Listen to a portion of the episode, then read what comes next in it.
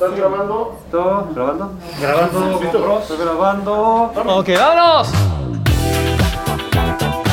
La Cueva de Álvaro, un podcast donde yo, Álvaro Cueva, converso a fondo con el mejor talento del entretenimiento. Hola, ¿qué tal? Bienvenidas, bienvenidos, bienvenides a mi cueva, la cueva de Álvaro, de Álvaro Cueva. Y hoy soy el hombre más feliz del universo porque estoy con tres grandes. Vamos a hablar de una locura sublime que ustedes pueden encontrar en VIX Plus que se llama el colapso.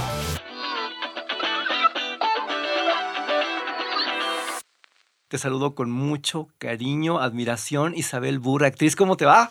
Encantada de estar aquí contigo en la cueva. Gracias, Álvaro. Un placer, un honor, ¿cómo tener a José María de Tavira? ¿Cómo estás, mi chema, actorazo? Muy bien, muchas gracias, muy contento de estar aquí. Gracias por la invitación. Y ahora, abrazote para mi Julián de Tavira, director. ¿Qué onda? Hola, hola. Muchísimas gracias por recibirnos. Muy contentos de estar aquí hablando de este proyecto que nos gusta tanto. Voy a ver qué pasa. Sí, ¿dónde estás? ¿Qué está pasando? La ciudad se va a quedar sin comida y sin agua en dos días. ¿Cuántas crisis así no ha habido antes? ¿Una emergencia de qué tipo? No estoy entendiendo y me está poniendo del nerviosa. tipo de que ya valió madres todo. Se fue a la chingada. Sí, el país, el mundo, no sé. Tenemos que comenzar a sacar a los enfermos, ¿ok? No tenemos a dónde ir. Se van a morir millones de personas. Isabel, ¿qué es el colapso? Ok, Álvaro. El colapso es una serie que está contada en ocho capítulos. Estos ocho capítulos están filmados en plano secuencia. Estamos hablando de un momento en la vida donde se, hay desabasto de comida, la economía empieza a tener muchísimos problemas, el gobierno básicamente desaparece y es un colapso, pues, eh, se habla en México, está planteada en México. Entonces lo que sucede es que tocamos la historia de diferentes personajes durante estos ocho capítulos, en diferentes situaciones, y te cuestionas qué harías tú si vivieras en esta situación. Entonces son 20 minutos por capítulo que nos plantean esta utopía, esta locura de qué pasaría si básicamente es el fin del mundo en muchos sentidos. Chema, explícame por qué nos fascina el colapso de una forma tan impresionante, porque no hay manera de que la comiences a ver y no te sumes, no te involucres. Pues yo creo que por, por dos razones, ¿no? Por, por, por, por, el fondo y la forma. El, el fondo, o sea, algo nos pasa a los seres humanos que desde siempre hemos estado como preocupados por el fin del mundo y el apocalipsis, ¿no? Eh, de repente poderte confrontar con escenarios donde este fin del mundo parece que ya aterrizó, pues de alguna manera nos interesan muchísimo. Y lo segundo, la forma es que están filmados en plano secuencia, lo que hace que eh, todos los episodios sean increíblemente vertiginosos, eh, sean muy rápidos y eh, acompañas a los actores, a los personajes, los acompañas durante todo lo que les está sucediendo como si lo estuvieras viviendo en primera persona o por lo menos como un testigo que está ahí con ellos todo el tiempo y eso hace que no puedas dejar de ver un episodio y en cuanto se acaba el que acabas de ver, quieres ver el que sigue. Julián de Tavira, director, tú le vas a explicar al mundo qué es un plano secuencia. Y yo creo que ahí está la clave de la belleza del colapso. Un plano secuencia es, un, es, es que sucede en una sola toma sin un corte. Es como, como si fuera, pues digamos, de alguna manera, eh, en una sola unidad de temporal. Eh, normalmente se filman las escenas con varias cámaras y entonces podemos cortar a un lado y podemos cortar al otro. Y, y- aquí más bien es la cámara la que, la que va acompañando eh, la acción. Voltea de un lado al otro y va contando si, con- como si fuera un espectador más en el lugar de los hechos. La cámara es, o sea, no puede de- apare- desaparecer en un lugar y aparecer en otro como sucede en cualquier otra ficción. Lo que hace es como que de un solo aliento te cuenta una historia. Eh, y entonces eh, el interés de llegar al final y el motor de llegar al final eh, es, es fundamental y primigenio. Y también la otra cosa que tiene es que te ponen un límite, porque efectivamente no puedes contar esta misma historia en mucho tiempo, o sea, porque sucede en los 15 minutos o 20 minutos que dura esa, ese cuento. Entonces eh, hace que te centres mucho en los personajes, ¿no? Que te, de que te cierres, de que estés al nivel de cancha de ellos, de que puedas estar con ellos y- y contar la historia a través de ello. Dicho así suena como que muy fácil, muy bonito. No, espérame tantito. Desde que le picas a la cámara rec hasta que le pones stop, se mueve el mundo.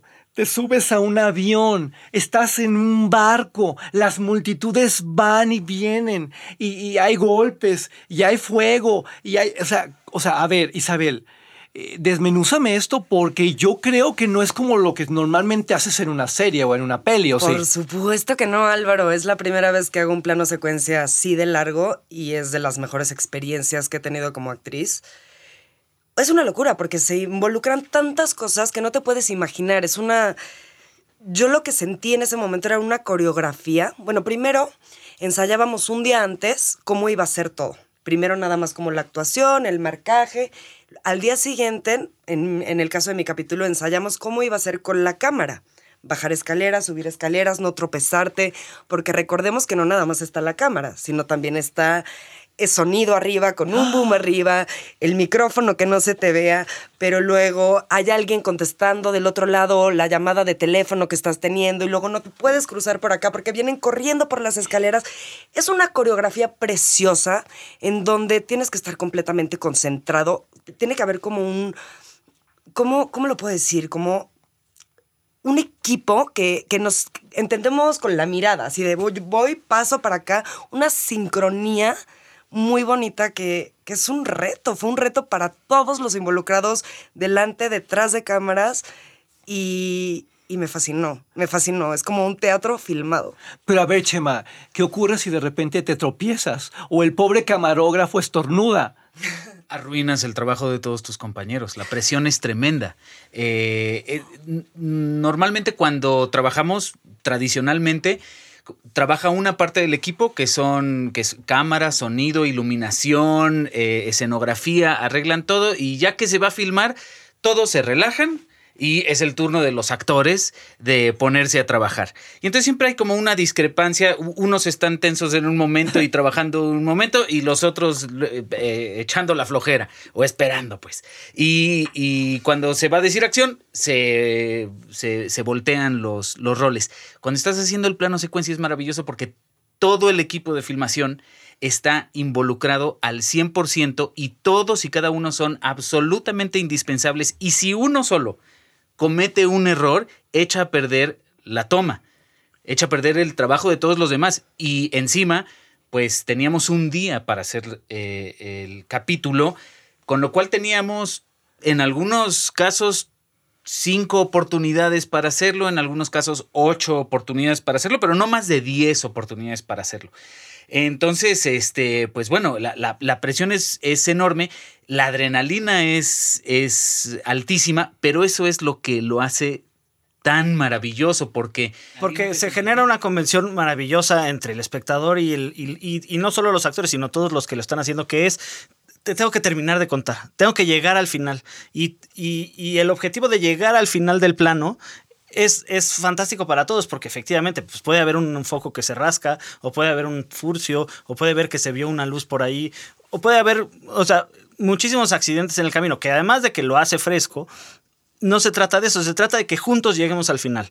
Yo, espectador, y yo, creador, lleguemos juntos a terminar de decirles toda esta, esta cosa, porque es urgente decirlo. Yo creo que por eso uno siente tanta angustia, porque es la angustia del texto más la angustia de, de la realización. ¿Cómo diriges eso, director Julián de Tavida? Es un matrimonio fantástico entre el teatro y el cine, porque tiene como, este, como estas dos virtudes fantásticas. Una es la de vamos a ensayarlo, vamos a ensayarlo y luego lo vamos a hacer, ¿no? Y vamos a ponernos de acuerdo y luego vamos a hacer que suceda de verdad.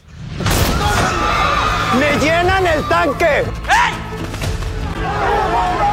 No pueden pasar.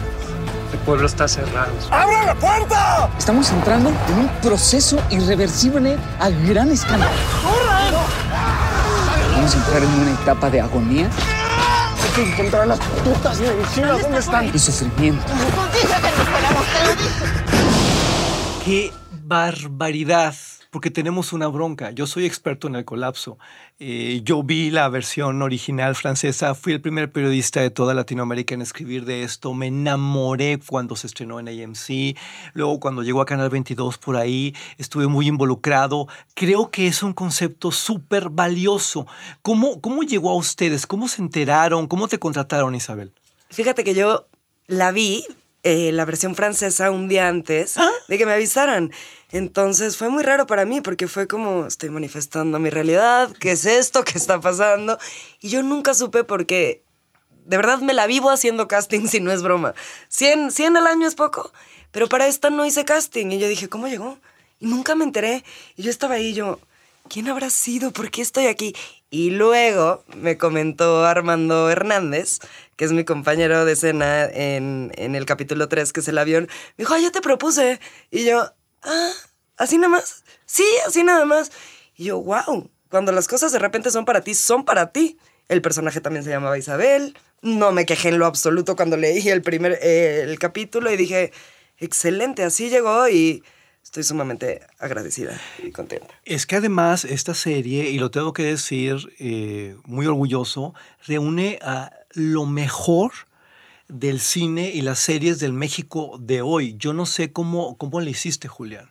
Pues, pues con mucha suerte, porque, eh, bueno, efectivamente, eh, pues tiene la eh, gran virtud de que cada capítulo es un elenco distinto y es una gozada porque es un placer maravilloso darle cara a, las ficciones, ¿no? Eh, y la otra virtud es que es como el mismo formato de, de- de plano secuencia hace que no sea extenuante y una solicitud de tiempo demasiado. O sea, te necesito a los actores tres días. José María de Tavira, actor, háblanos de tu episodio. Es un episodio en el que un científico medio ecoterrorista de un grupo de ambientalistas irrumpe en una conferencia de gobierno para decirle a todo mundo que, que, todo va a colapsar. Y entonces desempeña un papel como de, pues, de un Nostradamus loco, este, que viene a hablar pura locura y a tratar de convencer a la gente de que el mundo se va a acabar como tantos locos han venido a decirlo durante milenios y, y siglos y demás, y termina evidentemente derrotado. Isabel Burr, eh, tú eres una figura muy importante en el espectáculo de los últimos años. Te hemos visto en cualquier cantidad de series.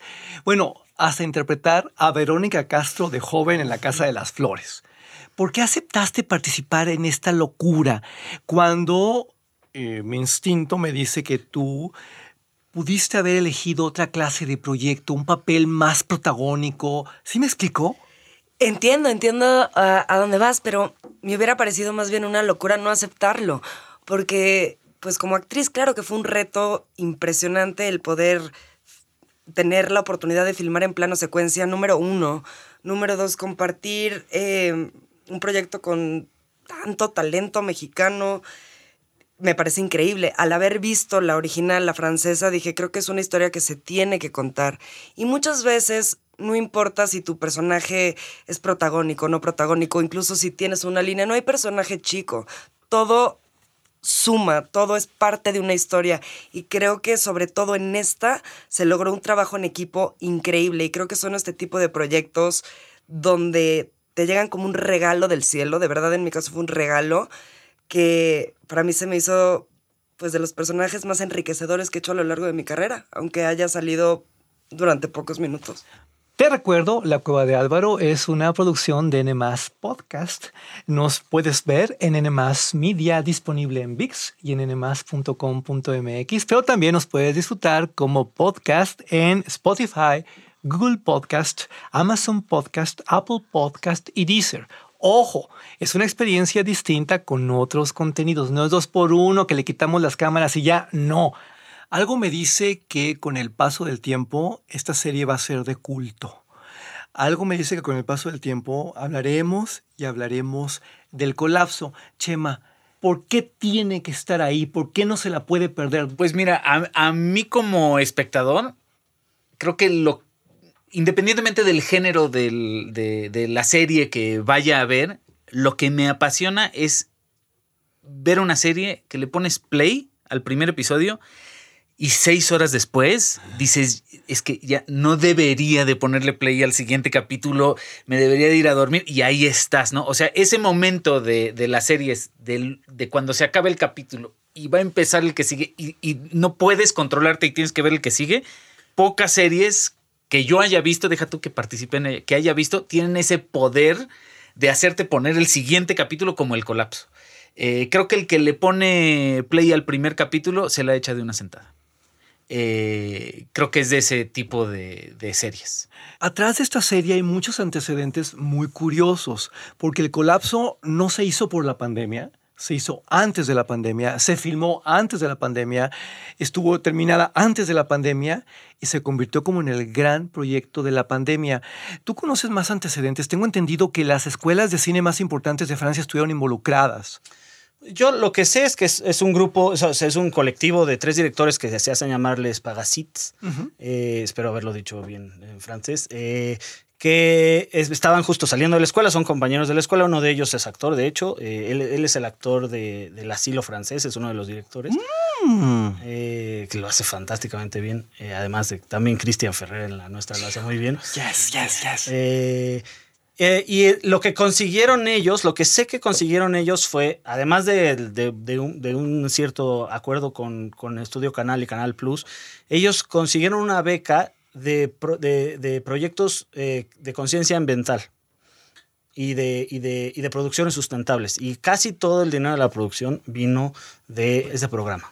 Oye, ¿qué cara pusieron cuando dijiste, hola, soy mexicano, quiero los derechos para hacerla en mi país? Justo, fue muy, fue muy extraño porque así fue. eh, le escribí por Twitter a, a Ay, uno de no, ellos. no, por Twitter. Sí, sí, le escribí por Twitter a uno de ellos y le dije, oye, yo quiero hacer tu serie en español, eh, ¿cómo la ves? Y me contestó, ¿qué? Claro, por supuesto, háblales a estos otros porque los derechos son de Estudio Canal y ya Estudio ya el- todo el negocio es con Estudio Canal eh, y ya después eh, VIX y Estudio Canal se pusieron de acuerdo ellos, eh, pero, pero mi relación con él fue así, por- o sea, empezó por Twitter, ya después, después siguió por mail, pero empezó por Twitter.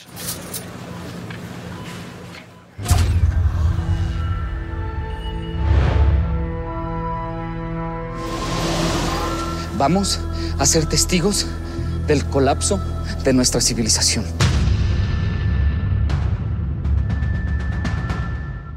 ¿Es fácil trabajar en familia? Sí, sí, sí, es fácil trabajar en familia cuando son tan talentosos como Julián. Son hermanos. Sí, claro. Ok, pero profundiza, por favor, porque yo no, No, podría. sí, sí es Yo fácil. no podría nunca, ¿eh? Nunca. Eh, bueno, o sea, no es la primera vez que me dirige Julián. Ya trabajamos en Malinche. Es muy bonito. Eh, es fácil cuando son tan buenos. Este, porque no, no tienes que andar diciendo, híjole, es que es mi hermano. Y, no, sino al contrario, no, no manches. no, es pero porque hermano". tu hermano te agarra a manazos, güey. Eso es cierto también, entonces la presión también se pone, se, se puede poner fuerte, pero no, no, creo que somos, hemos sido muy cordiales, muy compañeros. Digo, además de trabajar juntos, también hemos jugado al fútbol toda la vida juntos, entonces pues sabemos este, trabajar en equipo, eso que ni qué. Este, es muy bonito, digo, pues nos ha tocado trabajar con varios miembros de nuestra familia, se dedican a esto del, del circo y este...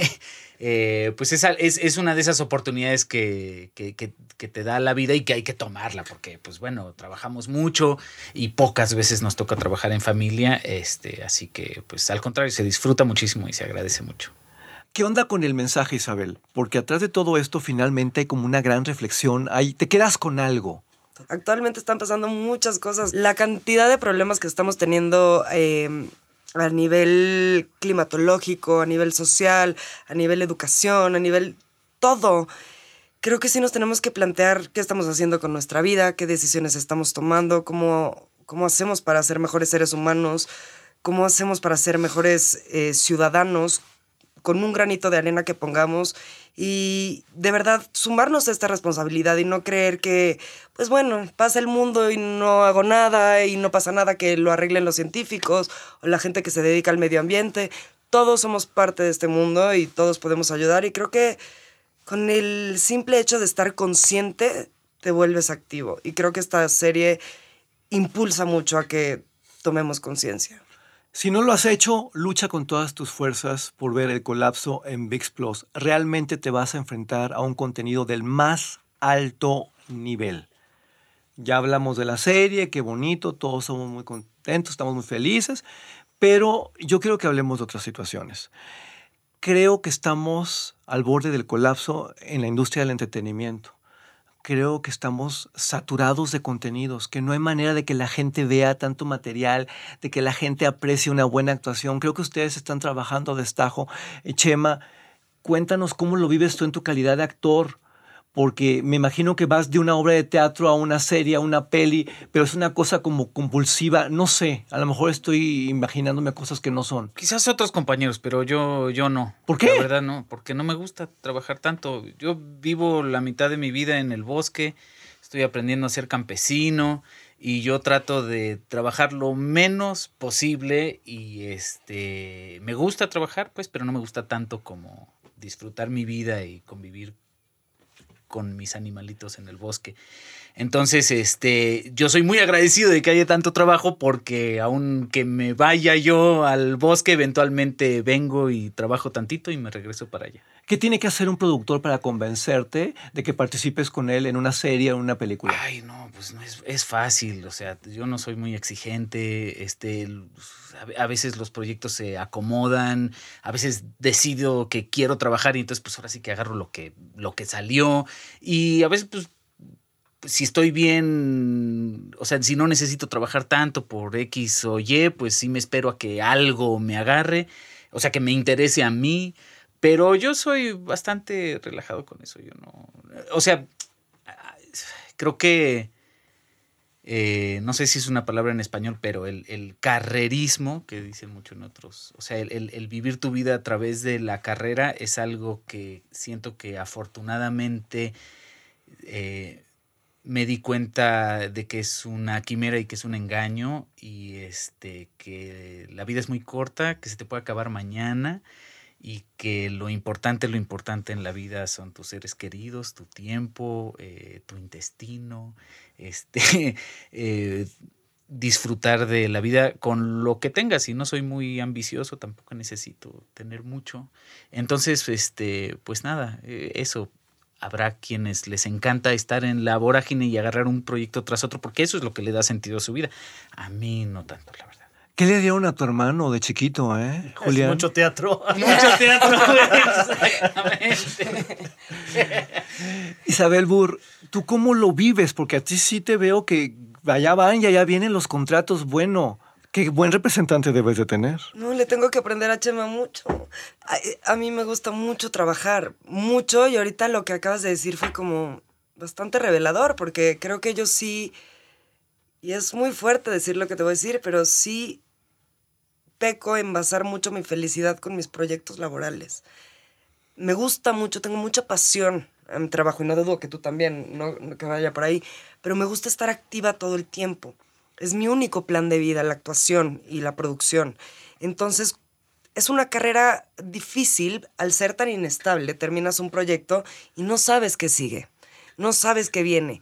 Y a mí esa angustia me vuelve loca. Y agradezco mucho que me digas que me ves en varios proyectos y todo, pero estos lapsos donde no hay proyectos, para mí personalmente son, son, me llenan de angustia. Y en realidad a mí me encanta estar parada en un set. Es como algo que me llena de felicidad, dormirme sabiendo que voy a contar una historia que me muero de ganas de interpretar, es lo que está mal. Y, y, voy a contradecir a Chema, pero le da sentido a mi vida. Y, y es difícil hoy en día, porque sí, como hay tantas plataformas, hay tantas cosas que se están abriendo, pero también hay más competencias y también hay muchos factores que están en juego, como pues las redes sociales, por ejemplo, ya te contratan por el número de seguidores y no por tu carrera. Entonces, hay cosas muy positivas, cosas no tan positivas, pero hoy agradezco lo que estoy haciendo, donde estoy parada, mi carrera donde va y espero poder basar mi felicidad en muchas otras cosas y no solamente en la actuación. Isabel Burr, actriz, ¿hasta dónde estás dispuesta a llegar en términos laborales? Porque conozco a muchas mujeres de tu generación que sueñan con Hollywood, que sueñan con Europa. ¿Tú con qué sueñas? Yo soñaba con eso, Álvaro. Yo soñaba que si. O sea, mi meta en la vida, toda la vida era como yo quiero llegar a los Oscars, a Hollywood, a contar historias. Eso para mí era el éxito. Y ya me di cuenta que no, que el éxito no es ni un premio, el éxito no es estar en, en cualquier otro lugar. El éxito es cuando tú estés contento contigo mismo, contando la historia que tú quieres contar, sea un personaje chico como el que, el que mencionábamos o grande, yo lo que quiero es seguir trabajando rodeada de la gente que quiero y que no me falte trabajo haciendo lo que me gusta, que es contar historias. Si es ganando un Oscar en Hollywood, en China, en Japón, en un teatro chiquitito, que así sea, pero que la vida me permita seguir contando historias y eso es éxito para mí. Tú eres una mujer profundamente exitosa y me encanta el mensaje que le estás mandando a tantas chicas hoy. Ay, muchas gracias, que así sea, que, que el éxito no nos defina premios, que no nos definan ideales, que de repente nos perdemos en el camino porque nos olvidamos que en el proceso es donde está la felicidad y cuando llegas a la meta que tú crees que es la meta, probablemente no es tan dulce como lo imaginabas y lo dulce fue en el proceso, en caerte y levantarte. Exacto. Ahora, Julián de Tavira, tú eres productor, tú eres director. ¿Tú cómo vives esta vorágine supuestamente creativa que yo lo pondría entre comillas porque, híjole, de repente veo mucha basura, perdóname? Bueno, sí, basura, basura creo que eso siempre habrá, eso nunca, nunca va a dejar de existir, siempre. Ha habido periodos en los que se hace muchísimo, muchísimo, muchísimo y pues en ese hacer mucho, pues hay unas cosas que dan mejor que otras y decir basura quizás es demasiado fuerte, pero, pero bueno, hay eso, hay cosas... eh, y mi aprendizaje de estos años, que efectivamente eh, hemos, hemos tenido, o sea, como que la televisión salió deshacerse en, en las, en las televisoras y nos cayó a la gente de cine hacer todo ese contenido, nos cayó a nosotros. Entonces hemos estado como en este, en este, en esta búsqueda de encontrarnos también nosotros y de inventarnos así de cómo, de, cómo hacer. Y para mí la reflexión es, es que lo único que vale la pena hacer es las cosas que te gustan. Porque a la que empiezas a hacer cosas que no te interesan y no te gustan, pues te- primero te empiezan a, no te quedan, no te van a quedar bien, o bueno, al menos esa es mi experiencia. Y la otra es que estás desperdiciando tu vida y tu tiempo en algo que no te gusta. Entonces, eh, aunque sea el caso de, de- series como menos ambiciosas en términos, eh, en términos presupuestales o- o- o menos ambiciosas en, en llegar a un público tan vasto y tan general, eh, prefiero yo dedicarle mi tiempo a, a decir de lo, lo que, lo que quiero decir y lo que me gusta ver y lo que me gusta hacer y hacer cosas que tengan que ver con actores y, y dedicarle eso. de Y, y- y habrá gente que le guste, estoy seguro. ¿A ti te gusta lo que haces? Casi siempre, casi siempre. Y cada vez más procuro hacer lo que me gusta y menos lo que no me gusta. ¿Por qué te gusta lo que haces? Eh, Pues porque tengo algo que decir yo, es un mensaje que tengo yo que comunicar y no es el mensaje de alguien más o a lo mejor un mensaje equivocado que no es el que, el que yo quisiera dar y que por tener trabajo tengo que dar, ¿no? Eh, tengo algo que decir y eso cuando tengo algo que decir y algo que compartir y así como estamos compartiendo cosas aquí, eh, es un poco lo mismo, tenemos algo en común de lo que podemos hablar y reflexionar. Me siento tan orgulloso de ustedes. Les voy a hablar como un hombre de mi generación. A mí me tocó un mundo muy oscuro donde si nacías villano, morías villano, donde si nacías en una empresa, morías en esa empresa. Y ustedes, qué barbaridad. Lo pueden hacer todo. Yo te escucho hablar, Chema, y digo, ojalá yo hubiera sido así a los veintitantos, no sé. Es, es fantástico. Te veo a ti, Isabel, y creo que le mandas un mensaje muy poderoso a tantas mujeres hoy que es tan importante. Y luego lo tuyo, bueno, no tiene perdón de Dios de tan profundo. Gracias, pero de veras muchas gracias porque aquí es donde uno siente la diferencia. ¿Cómo, cómo vives esto, Chema? Cuando lo confrontas, por ejemplo, con la carrera de tus padres. Recuérdale al público quiénes son tus padres, digo aquí humildemente, ¿no? Eh, pues mi madre es Rosa María Bianchi eh, y mi padre es Luis de Tavira, un director de teatro muy importante. Ok. Eh, ¿Qué pasa cuando comparas eh, este, esta calidad de vida que tú tienes hoy en el siglo XXI versus lo que ellos crearon en el XX? Pues sí, somos muy afortunados los actores de mi generación porque, digo, yo hablo de más del caso de mi mamá porque es actriz y yo soy actor y mi padre es director y yo no soy director. Eh, y pues sí, el- cuando, cuando mi madre empezó su carrera, eh, los actores se tenían, que, se tenían que decidir entre ser actores de teatro, ser actores de cine o ser actores de televisión. Y como bien decías, ya en- incluso en esos mismos este, rubros, que- vas a ser protagonista, o vas a ser villana, o vas a ser la mejor amiga, etcétera. Y de ahí actor de carácter, o actor. Y de ahí ya no te movías, ¿no? Eh, los actores de cine no veían la televisión, entonces, digo, los directores de cine no veían la televisión, entonces no llamaban a ningún actor de televisión, tampoco iban al teatro, y los de teatro no veían las películas, etcétera. Entonces era un- una, tener una carrera mucho más eh, restringida. Y pues a mi generación la verdad es que le ha tocado una flexibilidad mucho más grande que creo que nos ha hecho eh, mucho más versátiles, eh, mucho más pues afortunados porque podemos de- de transitar de hacer teatro, hacer cine, hacer televisión, hacer web series. Somos bastante afortunados por, por- porque somos más capaces hoy en día, creo, de dictar los términos de nuestra propia vida que, que- que la generación previa.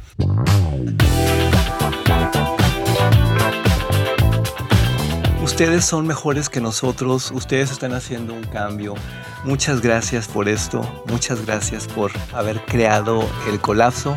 Hasta la próxima. Muchas gracias. Ok, vámonos.